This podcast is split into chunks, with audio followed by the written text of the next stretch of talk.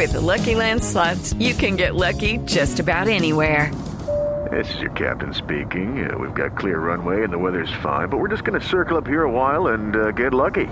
No, no, nothing like that. It's just these cash prizes add up quick. So I suggest you sit back, keep your tray table upright, and start getting lucky.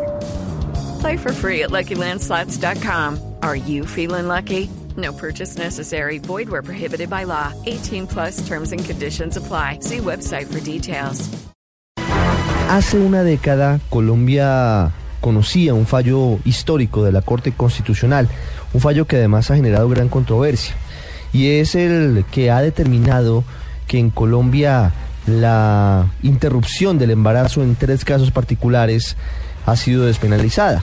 Para algunos sectores, sobre todo conservadores, esto significa la legalización del aborto en Colombia. Para otros se ha quedado corta la sentencia de la Corte Constitucional. En ese momento, una joven abogada emprendió la lucha y fue la victoriosa una vez se conoció la sentencia.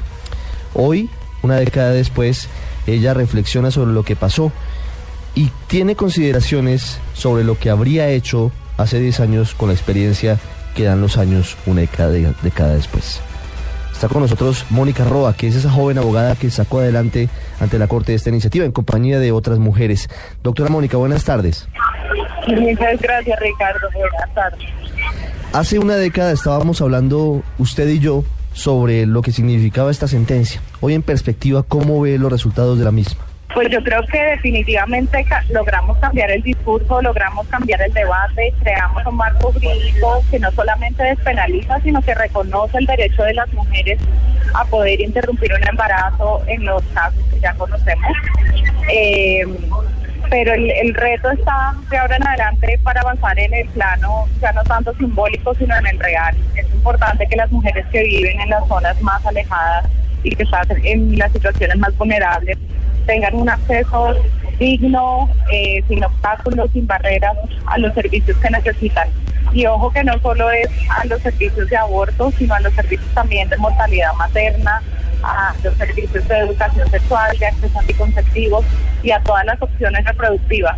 Porque uno de los aprendizajes, como decías ahora, eh, de las reflexiones que hago 10 años después es la importancia de de ubicar el debate del aborto y no darlo de manera aislada, sino ubicarlo dentro de toda la gama de los derechos y servicios que las mujeres necesitan de opciones reproductivas para que puedan tomar las decisiones que tienen que tomar en los diferentes momentos de su vida. ¿Colombia piensa diferente hoy frente al aborto a como pensaba hace 10 años? ¿Todavía nos falta camino por recorrer? Sin duda falta camino y yo creo que los nuevos proyectos de ley que se empiezan a discutir son el comienzo de esa siguiente etapa, pero hemos avanzado muchísimo. Yo mirando eh, los términos del debate tal y como los estamos dando hoy en día comparado hace 10 años, eh, pues hemos avanzado muchísimo. Yo creo que hemos hecho el reconocimiento de que el, tema es un tema de salud pública, hemos hecho el reconocimiento de que aquí estamos hablando de los problemas de las mujeres más pobres y vulnerables, hemos eh, reconocido que el, el debate moral tiene un espacio, pero que no puede confundirse con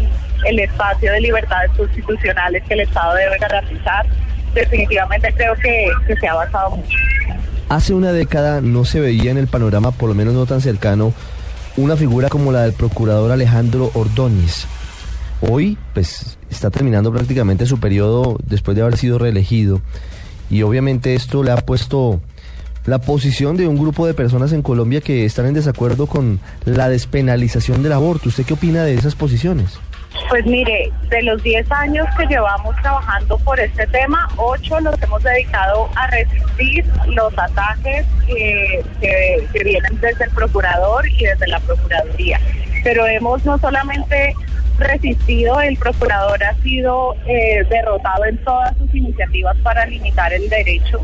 Eso quiere decir que con cada una de sus iniciativas nuestro marco jurídico ha sido cada vez más fortalecido también hemos sumado más personas a nuestro movimiento que se dan cuenta de la importancia de, hacer visible el compromiso y el apoyo con estos temas, porque no puede creer que haya este tipo de oposición a estas alturas de, de la historia en nuestro país. Y además hemos también aprendido a ejercer nuestro poder como desde la ciudadanía que es un poder que nunca se nos va a acabar, a diferencia del, procurador que depende de su cargo y que se le acaba hasta diciembre de este año. Mónica, ¿usted cree que se quedó corta con eh, la forma en la que planteó en su momento la despenalización del aborto en tres casos particulares? No, yo lo que creo es que debía haber sido más clara en la manera de plantearlo. Yo creo que haber propuesto tres causales por separado, eh, cuando una de ellas realmente lo suficientemente amplia para abarcarlas a todas, eh, ha generado mucha confusión. Si tuviera la oportunidad de volverlo a hacer hoy en día, simplemente dejaría la causal de riesgo para la salud de la mujer porque salud se define como un estado de bienestar físico, mental y social, según la Organización Mundial de la Salud y la Corte Constitucional.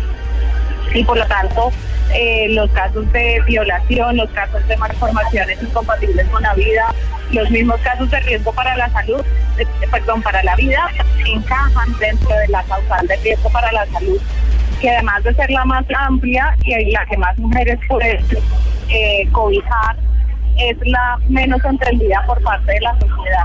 Entonces yo creo que esa es una de mis reflexiones importantes, haber sido más clara y comunicado mejor.